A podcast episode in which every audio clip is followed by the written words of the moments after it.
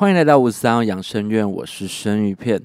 五十三号养生院主要是分享一些诡异、灵异、吊诡的事情，希望未来听众们也可以提供一些真实的故事，我会再转化，并且用我的方式分享在这个频道。接下来是今天的故事分享。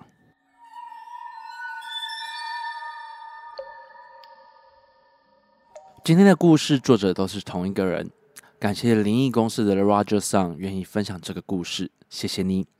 在这边，我会用第一人称的方式叙述这则故事。故事诡妙。小林是我的好友，室内设计师。他年轻的时候刚刚自己独立接案，因为案源不稳，所以只要有人介绍，即便业主家山穷水远也愿意去。某天，他接到一个电话，业主姓施，表示是他二姨妈介绍的。他自己快四十年的老屋，因为儿子搬回家住，需要装修，不知道他愿不愿意来。这种装修工程基本不用室内设计师出马，但只要案子有钱，而且还是二姨妈的好意，因为业主与自己都有事，终于讨论到一个都有空的时间，是周末的夜里，晚上七点。本来施先生说再约吧。因为他家位于深山中，夜里交通不安全，但小林还是坚持去了。施先生的家在新竹靠桃园的交界山里面，他从新北开了很久的车才到。那时还没有流行导航，一切都是看纸本地图或是问路。就这样一路找到施先生家，基本丈量了老屋。谈妥了大致的条件与预算，他就告辞了。施先生嘱咐着，千万小心开车，不然在他家过一夜也好。但小林第二天有事，所以还是坚持开夜车走了。临走前还带了一袋施先生家种的橘子，但上路没多久之后，他就有点后悔了。本就极低温度的寒流天开始下起雨来。能见度大减，山路一下子爬坡，一下子急降，搞得开车的他都有点晕车，想吐了。终于在两个发夹弯后，他把车停到路边，在树丛里把他的晚餐给吐了出来。休息过后，他想再确认一下地图，突然间他的车熄火了。他急忙点火发车，但只有打火的声音，车子。却丝毫没有动静，在这样完全无人无光的黑夜里，车子却抛锚了。他的心只有无助。他马上打电话给施先生，想问附近有没有修理厂。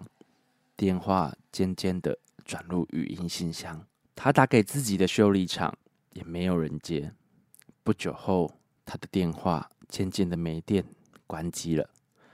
他陷入恐惧的彻底。雨打在墨黑的树林上，发出渗人的声响。他紧锁着车门，关掉大灯，就是害怕他把电用完。把待在衣服里的天珠翻出来衬衫外面，期待这个师傅加持过的圣物可以帮助他，最少在心里可以帮助他。抽完三支烟后，小林觉得不能坐以待毙，拿起手电筒往前面走去。最少走几百公尺试试看吧。先说那个时候智慧型手机不普遍，大多数的手机是无法上网络查询的。对了，而且他手机没电了。他小心冒着雨走了几百公尺，什么都没有，连路灯都没有。他要放弃的时候，刚好看到前面有个小庙。本来就有信仰的他，马上走过去。那是个土地公庙。他合十双手要拜的时候，心里突然浮现师傅的一声提醒：在荒野里的庙宇，千万不要随便拜，因为你永远都不知道你拜的是神，还是被鬼入侵的神像。他一阵用手电筒照着神像，我的妈！神像的上半身破碎。连头部都碎成两半了，脸孔看起来很诡异而吓人。身上是一大片的蜘蛛网，还有一只大蜘蛛在上面。他冲回车上，把车子关紧，掏着烟想点的时候，突然，似乎有人在敲他的车门。他惊恐的环顾四周，什么都没有。然后又是，他吓到，马上骂着脏话说：“你他妈是谁呀？”然后开始念着经文。这时他有看到一个影子从前面一闪而过，不知道是眼花还是真有邪物。小林说：“接着他确实在雨声中听到一丝男人的叹息声，念着经。”不知道多久后，他就沉沉的睡去了，一路睡到直到有人敲他车门，把他惊醒。原来天已经亮了，一台警车停在前面，一男一女的员警敲着他的车门。员警帮他叫了道路救援，救援大哥说这个地方很奇怪，时常有车子半路开不动，他救援过很多次了，而且。全都是在半夜。他们往前的时候，他看了一下路边，根本就没有土地公庙。他当下想问，但想了想，把问题吞了回去。他怕他知道更可怕的事实。回到修车厂，他的修车厂跟他说电瓶挂了，但他才换一年而已。修车厂的师傅拉他过去车后。跟他说：“林先生，你过来看看。”师傅指着车上的一个痕迹，他赫然发现，好好的车后行李箱上，竟然有着一道清楚的刮痕，又深又长。我看过那道刮痕，小林就是在我看着这道刮痕的时候跟我说这件事的。后来，他把施先生的案子转给新竹的同业，就再也不敢接近那里了。十多年过去，即便出去玩，他也会刻意绕过那个地方。他说，他足足做了一个梦，都是土地公碎裂的脸，直到师傅帮他做了法事，他才能安然入睡。后来检视路线，小林根本开错路了，他开到了一条荒无人烟的产业道路上，还竟然是往新竹的方向开的。这个故事其实我觉得在山林间蛮多这类的，有人说是魑魅魍魉啦，但也有人说是一些山精鬼魅，或是一些想要抓交替的人。但我觉得真的是你的状况很不好，或是一些比较奇特的缘分，你会遇到他们。但也有人跟我讲说，就是遇到这种状况，你真的不能停下来，你要继续开，因为你永远不知道你停下来的画面。会不会跟你真实的画面是不一样的呢？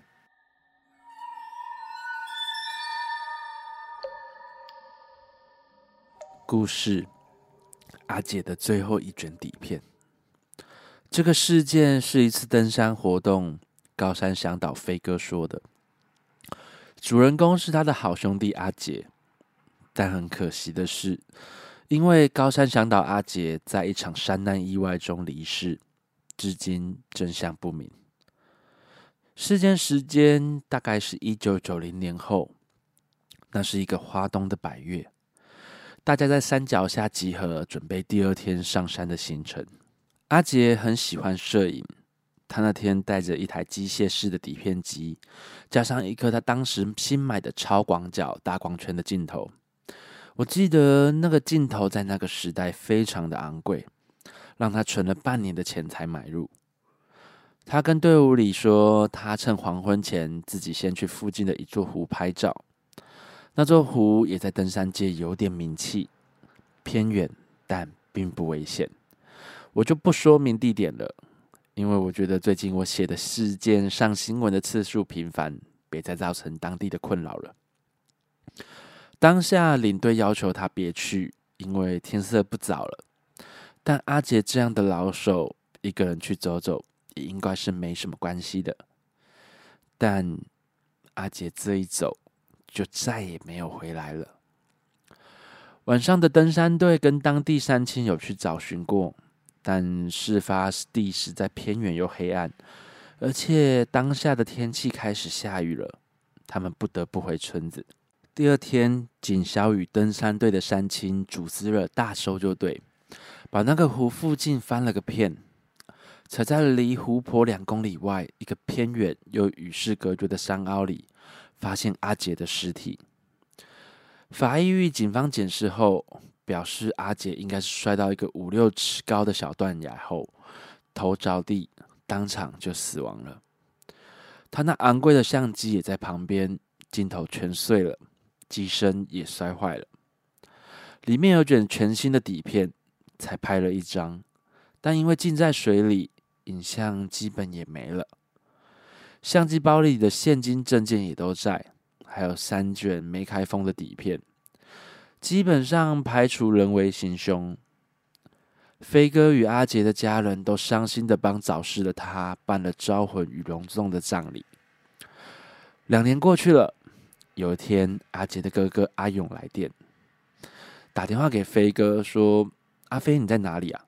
快来，我们发现一个诡异的事情。”飞哥非常迅速的到了阿杰家，阿勇递上一个相本给他，跟飞哥说：“都怪我们。”没有好好翻过阿杰的相机包，他的最外面的小袋子底下竟然还有一卷拍完的底片。你看看，这卷底片记录了阿杰最后那段路的事情。阿勇对着飞哥说，但飞哥发现阿勇的脸色非常的苍白。在飞哥看完相本之后，别说脸色发白了，他的手。也不自觉的开始颤抖。相片的前几张就是湖的附近跟湖本身的照片，透过那颗昂贵的镜头，照片的成像很美，很棒。但后来的相片就失常了。首先是阿杰的一张自拍照，他离相机大约三公尺，愉悦的比耶。我就纳闷了，机械式的底片机到底怎么自拍的呢？最少他的那台不行吧？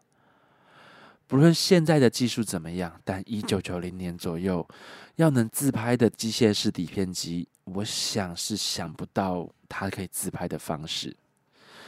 但或许是遇到其他游客帮他拍的，或是那个时候的机子真的有延时功能吗？我们只能合理的解释它。但后来照片竟然出现一排白山樱花。奇怪了，十月初哪来的山樱花？我们问过专家，有可能，但只在少数青春期繁殖力强的樱花，一整群十月盛开，可能，但即便一整座山樱花，他也没看过几次。飞哥越看相本越感到可怕，那座湖，飞哥带团去了五六次。那些照片的拍摄景象，他根本就没有看过。他恐惧的看着，心想：阿杰到底走到了哪里呢？还有一张有着一栋废墟砖房，里面模糊，什么个黑影都完全看不清楚。还有一张更匪夷所思的是，他在镜头前面比了个三，但完全没有办法理解那个意思。一张不具任何摄影意义的玻璃瓶，一张树上的松鼠，一张挂在树上的麻绳，一张他自己的鞋子，一张张根本不属于一个已经专业摄影师会拍的照片出现在相本中，最后以一只死掉的山羌尸体告终。满满的蛆已经啃食掉半只小动物，他们没办法再等。跳上勇哥的车，开了好几个小时，到了那个湖所在的小村子。老村长聚集着一堆村民，看着相本。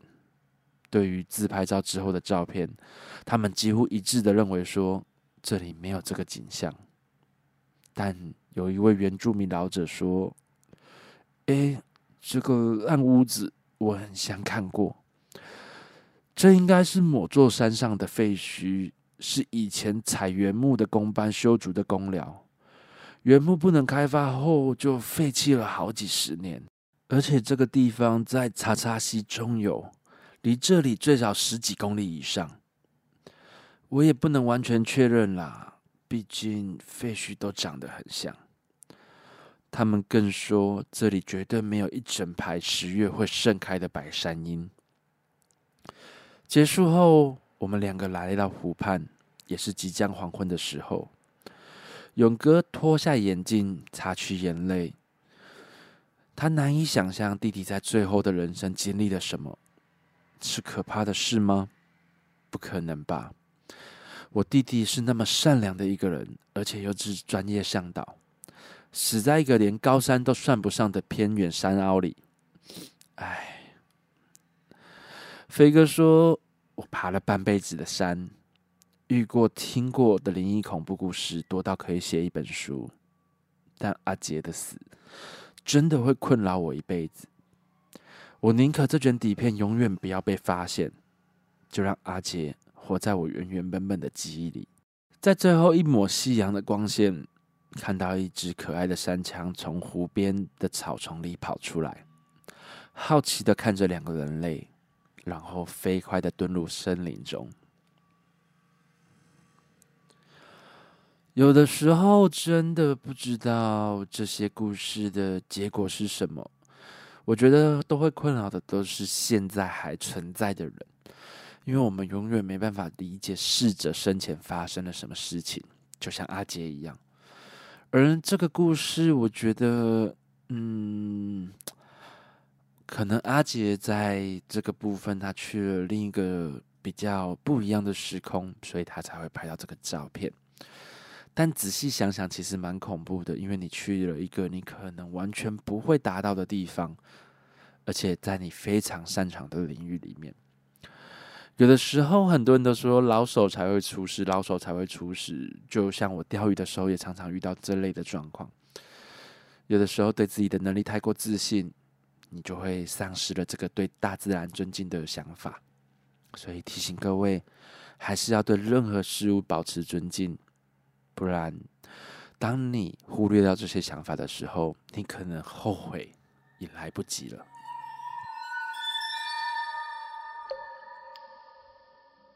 故事：烂尾楼里的肖像画。这个事件发生在我儿时的家附近，当事人小女生小米是我的邻居。我记得当年我们才十岁吧，住在高雄县大寮乡的一个偏僻一排透天处。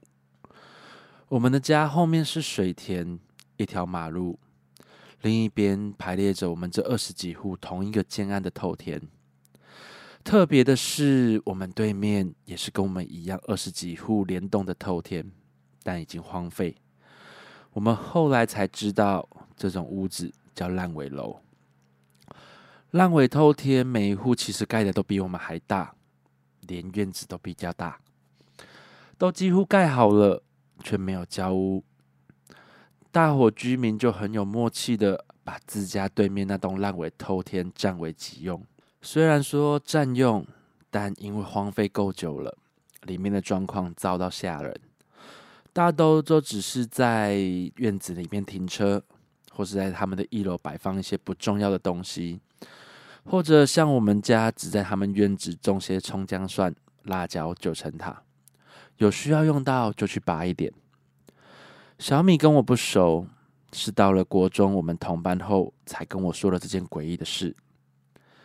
小米有个哥哥，我们就叫他米哥吧。米哥特别调皮，时常带着他妹和其他一群孩子一起在烂尾楼附近到处玩闹探险。我因为爸妈管得严，又要补一堆才艺，没跟他们跑。小米说，他们时常去对面的一楼捡瓜牛，那栋后面的瓜牛又肥又大只。你想的没错。就是我们会去热炒店点的炒螺肉，下完雨之后，大人就会叫小孩去捡，当做下酒菜。小米说他蛮怕瓜牛的，哥哥抓瓜牛的时候，他就跑到楼上，二楼摆满了不知道多久放在这边烂掉的瓷砖纸箱与一堆烂掉完全无法辨识的遗留物。但靠窗的地方有一个红木桌子，木桌子上面。有挂着一幅油画，模模糊糊的蒙尘很厚，感觉有个年轻男人坐在椅子上，后面有些东西是深色的背景。小米的大舅舅是美术老师，就会画油画，所以他从小接触的也知道那是油画。奇怪的是，谁会放一张油画在这种烂房子里呢？可能是其他邻居吧。他也没多想。有天大雨后，米哥又带着一群毛孩跟小米去抓瓜牛。小米再次爬上二楼。这时，在黄昏的余烬中，他看到阳光洒在房间中，那幅画就在其中。他很惊讶的是，油画似乎被人擦干净了。一个坐在木椅上的男人就在画中，眼睛直盯着他看，而且有着一股力量要他上前去。他慢慢的一步一步从楼梯。往油画所在的后方木桌走过去，那个声音扁平而沙哑：“过来啊，你过来啊！”他木然的听着这个声音往前走，男人的脸看着他，竟然慢慢的幻化出一抹微笑。这时，他突然大叫一声。小米感觉胸口一阵灼热，他摆脱了那股力量，冲出房间，离开屋子，跑回家里。妈妈看着他冲进来，在厨房喊着他，他扑到妈妈怀里，一股脑的说出刚刚有个男人要他过去。妈妈听完，轻轻敲了他的脑袋，叫他去看电视，不要在那边胡言乱语了。他就这样坐在沙发上。这时才感到胸口不再灼热，他翻开衣服检查刚刚灼热的地方，那个位置带着奶奶求来的平安符，刚刚似乎就是他在发烫。从此之后，他也不再愿意到那间烂尾楼去了。过了几天，某个夜里，家里一楼的客厅突然传来巨大的碎裂声。全家人冲到楼下，只看到米哥打开电视，空洞的看着已经没有节目的电视机。地上有个碎裂的大花瓶，应该就是米哥踢到破的。爸爸上前就是一巴掌打在他脸上，米哥竟然口出秽言的骂了回去。爸爸又给了他两巴掌，米哥跳起来还要反击，就被他妈妈拉走了。叫他爸回去房间，由妈妈来问话。爸爸离开后，妈妈还没开口，米哥一个扑咚就在沙发上睡着了。自此，米哥的性情就变了，似乎浑浑噩噩的，谁的话都不想听。没多久的段考，通常十名内的他考了个全班倒数第三，回家又是遭了爸爸一顿毒打。段考完后的几天，有天晚上，大家都在客厅看八点档，屋外传来狗的哀嚎声。三个人冲出去看，就看到家里养的狗白白，身上满是鲜血，一跛一跛的，边哀嚎边跑。米哥整个眼睛都是红的，拿着木棍追打着他。爸爸冲过去夺下棍子。用尼龙绳把米哥绑在院子的树干上。爸爸没有打米哥，他很忧郁的跟妈妈说：“出事了。”米哥平常最爱的就是白白，每次都想把白白偷偷带回房间一起睡觉。但现在这些反常的行为，爸爸果断的判断是出大事了。隔天放学，有人打电话叫米爸米妈去一趟。到了那个人家里。才发现米哥下课回家的路上，用砖头把一家人的大公鸡打死了。那时候的乡下，满街都有人们养的鸡鸭跟火鸡。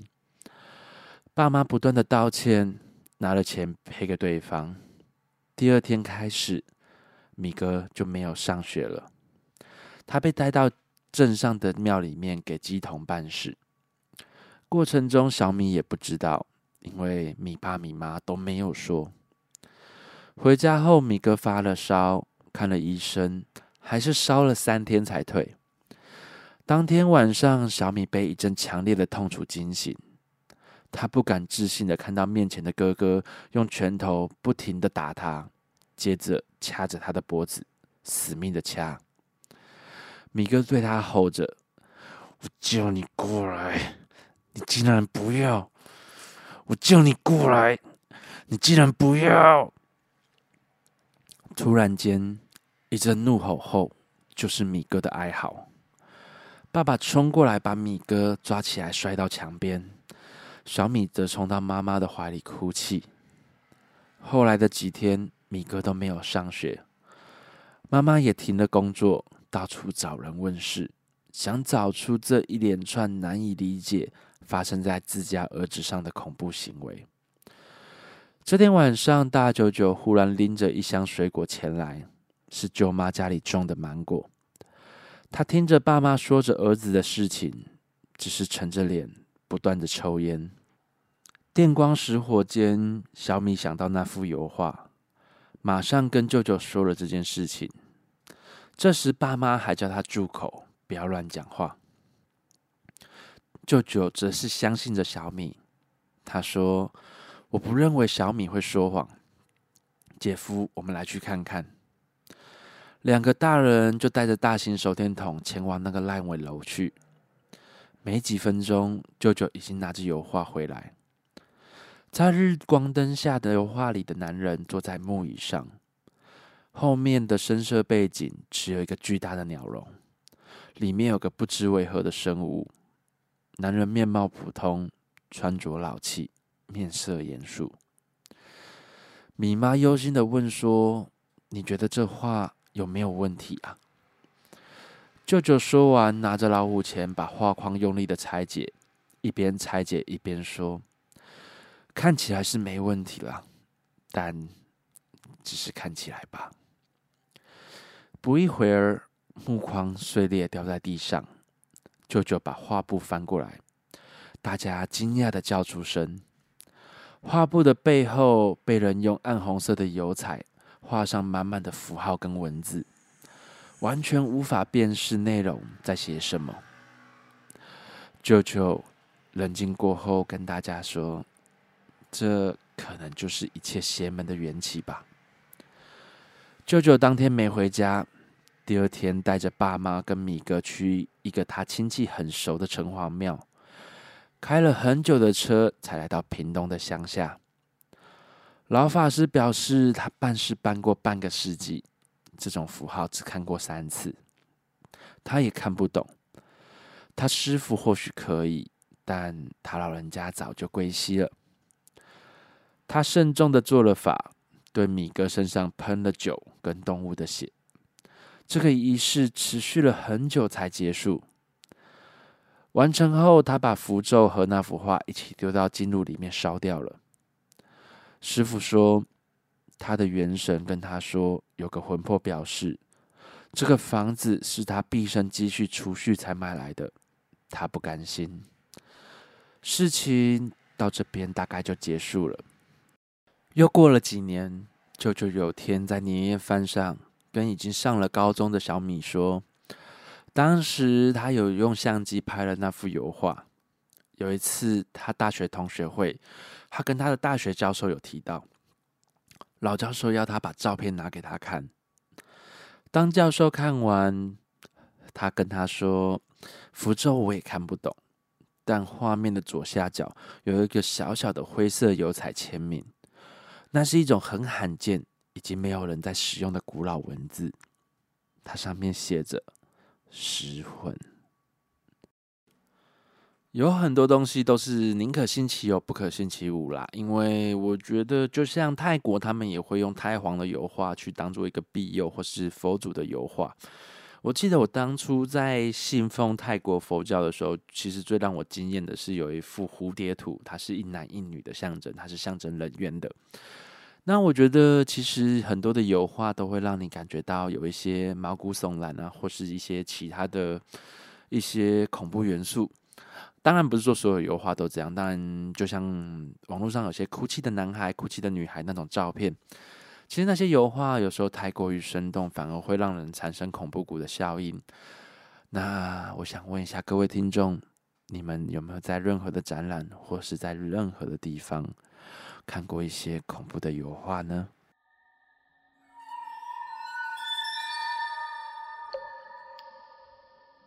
今天的故事就讲到这边，感谢大家呃忍耐了我三个月，就三个月没有更新了。也跟一些没有 follow 我 IG 的听众讲一下，我目前从十二月十五号就从台中毕业了，那在一月五号来到台北工作，目前在植物春秋养生会馆的安和会馆担任六百五十三号师傅。没错，因为五十三号已经有人用了，所以我只能挑个五三结尾的。那现在搬来台北，其实需要很多的时间，是因为我这是一个我完全没有待过的一个都市。所以也谢谢各位的见谅，我还是会更新，只是说频率没有那么高。那之后如果有好的故事或是工作上稳定的，我当然会频繁的更新。也谢谢你们一直以来的支持，还是不免俗的要夜配一下自己的工作，就是如果你们有想要按摩的或是有需求的，都欢迎你们来找我哦。希望未来也有更多的故事可以分享给大家。如果想要投稿的听众，欢迎你们私讯我的 IG 分享你们的故事。IG 上面搜寻五十三号养生院，怨气的怨，帮我按追踪。当然有各种建议，也可以让我知道，我会再修正的。我是生鱼片，是个喜欢恐怖、诡异、灵异事件的按摩师。我们下次见。